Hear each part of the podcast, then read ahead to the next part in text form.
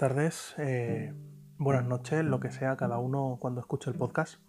Bienvenidos a Protocolo Informática eh, en un nuevo episodio donde notaréis que yo hablo más bajito y hay mucho menos ruido de fondo, aunque es posible que escuchéis a Lilo y Stitch de fondo, que está mi hija viéndolo en la tele. El caso es que hoy me ha ocurrido un error de novato, venía en el coche suponiendo que iba grabando y parece ser que no. Le he dado a grabar, se me ha grabado como un minuto y medio de podcast y por lo que sea, no sé exactamente el por qué, se ha cortado. Así que llevaba como 45 minutos de parrafada hablando yo solo en el coche como un panoli. Perdonadme el tema de la voz, sigo teniendo la garganta cascada así que haré lo que pueda. Eh, lo primero tenía algunos temitas apuntados por ahí. El primero de todos es que eh, finalmente ayer por la noche conseguí, eh, después de hablar con, los agentes de atención al cliente de Imagine Bank, agregar las tarjetas a mi, a mi Galaxy Watch. en principio ellos no han hecho nada, simplemente pues como os comentaba, supongo que esto iría por, por otro lado y al final pues se pudieron añadir. No he tenido la ocasión de ir a comprar y probarlo, pero parece que la gente que veía en el, artículo de Shataka, donde yo escribí y pregunté si había alguien que lo había podido usar, pues se ve que sí, que efectivamente hay gente con el Galaxy Watch que ya pudo comprar, gente con el Gear S2, con el Gear S3, con lo cual parece que al final es algo global que ya se ha activado, una función que venía demandándose desde hacía mucho tiempo y que por fin lo tenemos disponible. Habrá que ver cómo funciona, evidentemente espero que dé puntos para el Samsung Rewards, porque si no, pues es una putada que ahora pongas el, Samsung Pay en el Galaxy Watch y que no te dé puntos para eh, la recompensa del programa de Samsung. Eh, es posible que haya muchos de vosotros que no lo uséis, que no tengáis ni idea ni de lo que es. Pues resulta que cada vez que pagas con Samsung Pay, independientemente de la entidad bancaria que tengas asociada, te da una serie de puntos que vas consiguiendo cada vez que pagas con ellos. Estos puntos luego los puedes canjear pues, por descuentos en Amazon, en Uber, eh, por packs de estos de experiencias y lo mejor valorado son productos de la propia Samsung. Y digo mejor valorado porque igual para un descuento de 10 euros en Uber te piden 2.000 o 3.000 puntos o 1.500 puntos, no lo sé. Eh, pensad que por cada compra como máximo darán 20 puntos, con lo cual es complicado llegar a 1.000. Eh, además tiene un límite mensual, no recuerdo si de 50 compras o de, no sé, o de 60, no recuerdo muy bien. El caso es que, eh, por ejemplo, en los productos de Samsung, pues tienes, yo me saqué ya el Samsung Dex, el primero que salió con el Galaxy S8, que estaba valorado en 159 euros y me costó 4.500 puntos de Samsung Rewards. Pero bueno, eh, al final me costó 4.500 puntos que me los han dado por pagar con ellos, o sea que en realidad no me ha costado nada, y un euro, un euro en, pues no sé si es por gestión o porque le da la gana a ellos de cobrarte un euro. Eh, ahora están las fundas del S9, del Note 9, está el nuevo Samsung Dex que es solamente un cable, que también está por 4.000 puntitos, eh, eso me parece ya más caro porque el cable no es tan caro, creo yo, como el primer eh, Samsung Dex. Pero bueno, al final, si no lo usas para eso, pues eh, para Justit me parece que por un descuento de 5 euros, no sé si te piden 2.000 puntos. Es una burrada. No, sé, no tengo los datos exactos, pero, pero es una burrada, ¿no? Y, me parece que comprar algo de, la propia tienda de Samsung sale mucho más a cuenta. Entonces, acabando ya la parrafada, pues espero que cuando paguemos con el con el Gear S3 o con el Galaxy Watch o con el reloj que sea, pues eh, nos sigan dando puntos. Un apunte es que, eh, por lo que decían ayer en los comentarios, el eh, Galaxy, perdón, el Gear Sport, que es el reloj que salió entre el Gear S3 y el Galaxy Watch, este que era más deportivo y que añadía el tema de natación, todavía no estaba habilitado el plugin de Samsung Pay. Así que bueno, esperemos que, les llegue pronto a estos usuarios, porque si ha llegado al S2 y al, y al S3, pues vamos, tiene que llegar al Sport seguro. Eh, otro temita es que seguimos con el culebrón de Vodafone. Eh, ya os comenté, creo, el tema de que me decían que eh, bueno, me querían cobrar 70 y pico euros por no haberles devuelto el router que no me habían avisado ellos que tenía que devolver y que no me habían dado los medios para hacerlo. Según ellos, tienen que generarse unos códigos que me tienen que llegar por correo ordinario y entonces yo tengo que ir a una oficina de correos o de Vodafone a entregar ese equipo. Por otra parte, su gestoría o su asesoría jurídica me está eh, amenazando con meterme en listas de morosos por no haber pagado. Eh, según he hablado hoy con ellos, que me han vuelto a llamar, obviamente, no es una advertencia o una amenaza, es una notificación, que para mí es lo mismo, es decir, o pagas o te vamos a meter aquí. eh, bueno, ya os comenté el litigio que tuve con Ono, me pegué un año con ellos peleándome y al final me dieron la razón. No les pienso pagar un duro, porque su procedimiento es mm, paga Vodafone para quitar este, este impago de aquí, para que ellos no te metan en la lista de morosos, y cuando tú devuelvas el equipo, entonces te devolverán el dinero, te darán un abono. Y me he negado, le he dicho que ni de coña, que no les voy a dar un duro, que eso no ha sido culpa mía y que por tanto no les voy a pagar nada, que cuando Vodafone me dé los medios para devolverles el equipo, yo les devolveré el equipo encantado. No es que yo no quiera devolverlo, es que no me dan los medios. O sea, mm, al final lo que estoy pensándome es en ir a la oficina del consumidor a que me asesoren cómo denunciarles yo a ellos por estar tocándome las narices por teléfono día sí día también en horas del trabajo y tener que estar yo detrás de esta gentuza ah, pidiendo reclamaciones, pidiendo los códigos que me envíen, para que intentar devolver el router, cuando no es una faena que tiene que ser del cliente, es una faena que tiene que venir del operador. Un cliente acaba contigo, le tienes que enviar eh, unas instrucciones para saber qué tiene que hacer, si tiene que devolver ese equipo o si no. Eh, no puede ser al revés. No puede ser que tú le cobres por la cara y que sea el cliente que se tiene que ir, el ex cliente, el que se tiene que buscar la vida para devolver ese equipo que no le metan en listas raras ni mierdas. Entonces, mm, mucha vergüenza con, con, Vodafone. La verdad es que no me esperaba algo así de esta compañía. Pensaba que era un poquito más seria que el resto, pero ya veo que no.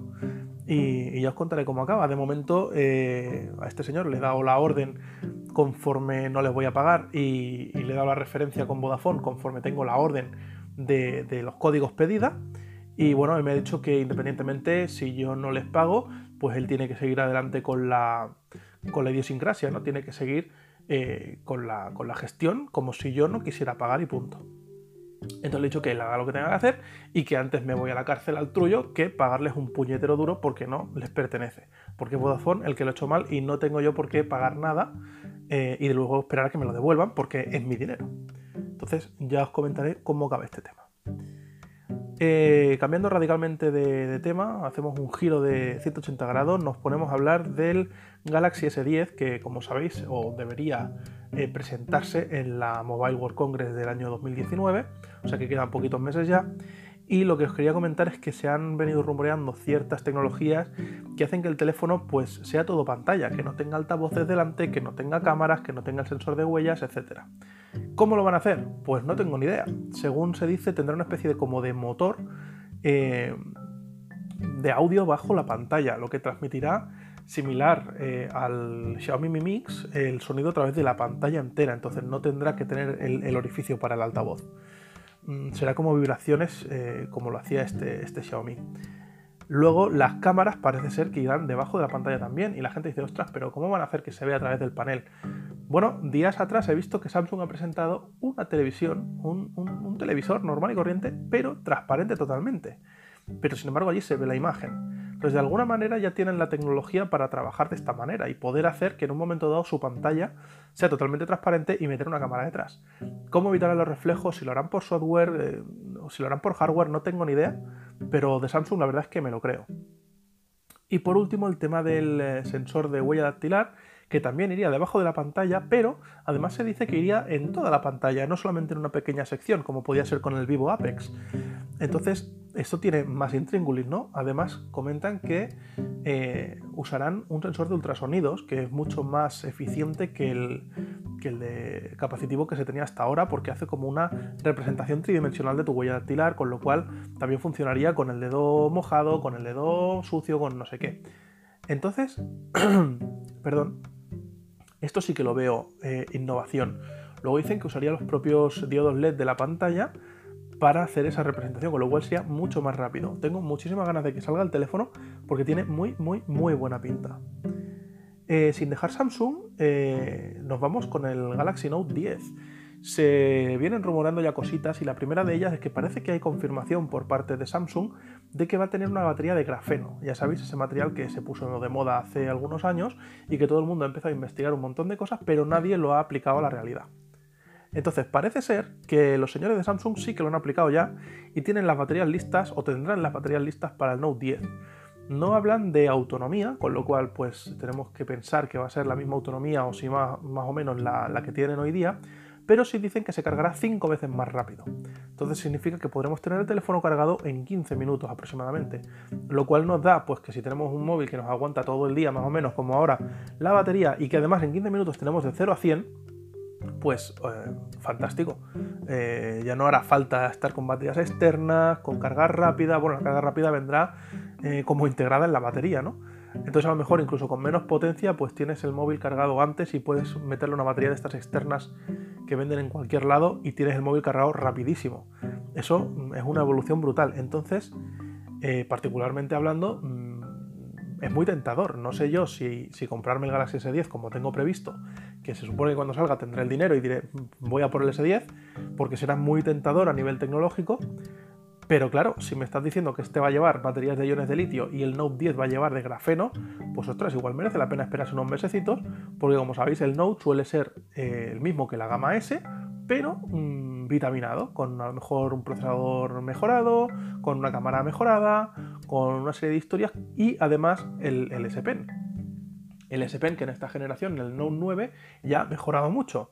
Tiene Bluetooth y, más niveles de presión y más de todo.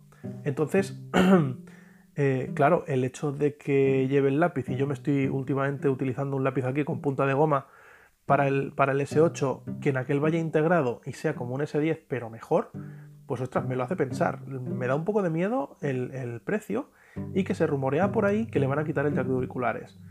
Mm, espero que Samsung esta última parte no la lleve a cabo, es de los pocos fabricantes que quedan manteniendo el jack. Yo lo utilizo, por ejemplo, para grabar, ahora mismo estoy grabando a través del jack de auriculares con el micrófono Shure y, espero que lo mantengan, obviamente.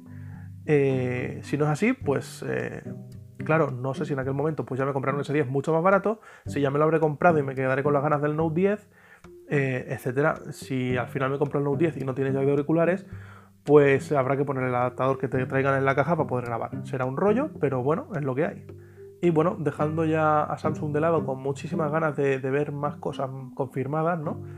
Pues os quería hablar de un navegador que llevo probando hace unos días. Eh, bueno, se llama Vivaldi, no sé si lo conocéis, eh, creo que es de uno de los creadores de, de Opera que salió de la empresa, supongo que por eh, diferencias eh, creativas, políticas, lo que sea, políticas digo a nivel del desarrollo del, operador, perdón, del navegador. Y, este señor, supongo, con un equipo y demás, ha desarrollado este navegador que está basado en Chrome. Tiene el mismo motor de Chrome, con lo cual funciona extremadamente rápido, aunque sí que es un poquito más lento cargando la primera vez, pero nada más allá del otro mundo. ¿eh? Eh, tiene muchas, muchas, muchas cosas interesantes, entre ellas la sincronización también eh, con una cuenta en la nube que te puedes crear de manera gratuita en Vivaldi. Y eh, tiene una serie de, cosas ya, de cosas, de, elementos, perdonar, a veces el vocabulario este rudimentario, pero con la improvisación es lo que tiene, a veces las palabras se te quedan ahí torcidas en la boca y no sabes qué decir. Como decía, tiene una serie de como de plugins preinstalados o no, es que no, son ni, plugins, es la manera de, gestionar el propio programa. Tiene, por ejemplo, una, serie de notas que se sincronizan también con la cuenta entre dispositivos y que puedes añadir allí lo que tú quieras. Eh, seleccionas cualquier eh, línea o la escribes a mano y te la guarda como una nota. Estas notas, además, como decía, se sincronizan con dispositivos, es muy cómodo pero en ese mismo panel, si tú quieres, puedes añadir, puedes añadir otros paneles. En mi caso, por ejemplo, he añadido Google Keep. Entonces solamente aprieto un icono y no es que me abra una pestaña, un pop-up o lo que sea nuevo, ¿no? Sino que me, desplaza un poquito hacia la derecha, lo que es la página web, y me muestra en el panel izquierdo Google Keep. Eh, con mis notas, porque he iniciado sesión ahí y tengo ya ahí pues, por poder pegar, para poder ver las cosas que yo tengo y a nivel de productividad, es fantástico. Eh, ¿Qué más? Soporta, al estar basado en Chrome, todas las extensiones de Google Chrome las puedes instalar en Vivaldi, que era una de las cosas que yo decía, ostras, pues es que si las extensiones no lo quiero, ¿no? Pero es que tienen las mismas. Entonces, para mí ha sido un poco transparente en ese sentido. ¿Qué más? Eh, el, nivel de sincronización que tiene es muy bueno porque ya sabéis que Chrome, por ejemplo, sincroniza las pestañas recientes que ha usado en otros dispositivos. Pues Vivaldi también lo hace. Yo cuando llego al trabajo esta mañana le dado un iconito con una nube y ya me salía, en este dispositivo has estado en estas pestañas y clicando una sola vez ya tienes la pestaña ahí en Chrome es un poco más rollo, pues tienes que ir al historial, a los dispositivos, a, las pestañas usadas recientemente. Bueno, es un tema mucho más ágil en, Vivaldi que en Chrome. No digo que Chrome lo haga mal, pero en Vivaldi me parece mm, mejor resuelto. Eh, también es un poco más fácil ver eh, qué tiene Chrome y decir, hostia, pues yo voy a mejorarlo y voy a hacerlo de esta otra manera, ¿no? Que, Chrome de alguna manera lo innova, lo inventa y el otro simplemente pues lo mejora. Pero bueno, eh, es de agradecer, ¿no? ¿Qué más? A nivel de pestañas, eh, puedes agrupar varias pestañas en una sola. Entonces, en una sola pestaña, pues puedes tener, si estás trabajando con una serie de temas, pues yo podría tener el editor de la web, la visión, la vista previa de la web, etcétera, en una sola pestaña. En otra pestaña, pues otro tema con la música, con no sé qué, eh, etcétera. Entonces, eso a nivel de productividad también es cómodo. Pero hay una cosa que me ha gustado más, eh, aún que el tema de agrupar las pestañas eh, en una sola, y es que puedes elegir dos pestañas separadas y usar pantalla dividida y además creo que puedes poner hasta cuatro en los cuatro lados de la pantalla. ¿Esto qué implica? Que a nivel de productividad no tengas que estar jugando con las propias ventanas en Windows 10 que consume a lo mejor eh, más recursos gráficos y tal, sobre todo en, mi trabajo que mucha gente que, usa máquinas virtuales a través de un terminal tonto y, a veces los recursos gráficos son bastante limitados. Entonces, si tú puedes hacer eh, pestañas o en una sola pestaña tener dos en pantalla dividida por la mitad en horizontal o vertical o incluso cuatro, pues es muy cómodo. Yo he estado trabajando a lo mejor con, la edición de una web o, un manual y en el otro lado copiando y pegando cosas y, francamente me ha encantado a nivel, ya te digo, de productividad súper, súper cómodo. Pero ahí no acaba la cosa, sino que además te ofrece una serie de filtros que puedes agregar eh, a una página web en, concreto pues para que te muestre eh, la parte que está resaltada, la que, la que tiene el focus del ratón en ese momento y otras muchas cosas, ¿no? Tiene la posibilidad de, ocultar imágenes, tiene modo de lectura, que además es rapidísimo, puedes eliminar todas las imágenes de un plumazo de, una web eh, para verlo, a lo mejor gastar menos datos o simplemente no te interesa ver las imágenes porque estás allí viendo algo que no te interesa que te esté mostrando publicidad en imágenes ni nada y simplemente las quita. No es que no las cargue, es que las quita y tú no las ves, con lo cual, pues fantástico, ¿no? Y luego tiene un módulo que es como más de privacidad, que es para, nublar la, la pantalla o la pestaña que estés viendo en ese momento. ¿Esto qué hace? Que mientras tú estás trabajando en esa pestaña, pues tú lo ves normal y funciona absolutamente normal. Pero la que dejas de poner el ratón, o sea, de, poner, perdón, de mover el ratón, eh, o pierdes el foco y te vas a hacer otra cosa, la página web se va nublando, se pone como un blur cada vez más fuerte hasta que queda todo emborronado y no se ve nada. Y diréis, ¿para qué? ¿Qué sentido tiene esto? ¿no? Cuando yo vuelvo a mover el ratón se vuelve a poner bien. Entonces, ¿qué sentido puede tener? Pues uno muy práctico. Yo, por ejemplo, eh, por, conducta de seguridad informática, cuando yo me voy a comer en el trabajo, pues bloqueo la máquina, ¿no? Le pongo Windows L, la máquina queda bloqueada y se acabó. Pero, ¿qué pasa si voy al baño? Yo, por ejemplo, en, mi despacho, pues eh, estoy de espaldas a una pared que es de vidrio y por lo tanto se ve todo desde, fuera del despacho. Entonces, eh, cualquiera que pase por ahí, si yo en lugar de ir a comer me he ido al baño, pues no tengo que bloquear el portátil. Simplemente la página se nubla nadie ve nada y yo no estoy delante de la máquina. Yo sé que no va a venir nadie al despacho a tocarme el portátil, pero desde fuera es muy discreto porque ya no se ve lo que estás haciendo. Entonces, cuando yo vuelvo, en lugar de tener que estar escribiendo la contraseña cada dos por tres, seguido al baño, seguido a no sé qué, si alguien me ha llamado para darle soporte, una asistencia o lo que sea, que a lo mejor son dos minutos. No tengo que estar bloqueando la máquina cada vez y desbloqueándola con contraseña, sino que se nubla la página web que yo tenga ahí y cuando yo vuelvo sigo trabajando tal cual. Entonces me parece súper, súper cómodo es una de las funciones que más me ha gustado del navegador Vivaldi. Y además, ya como colofón, tiene un capturador de pantalla integrado para capturar pues, una región de la web o la web entera, lo que tú quieras. Entonces eso también me ha resultado muy cómodo. Pese a que yo utilizo otros capturadores porque hago manuales y demás y documentación, en un momento dado puede ser cómodo que el propio navegador incluya esa opción de recorte de la web para que tú puedas hacer una captura de la, de la zona que quieres. ¿no? Entonces yo os lo recomiendo muchísimo que lo probéis. Eh, tiene mucha configuración, es bastante más eh, complejo que Chrome de alguna manera para configurarlo todo a tu gusto, pero vale muchísimo, muchísimo la pena, os lo recomiendo de verdad.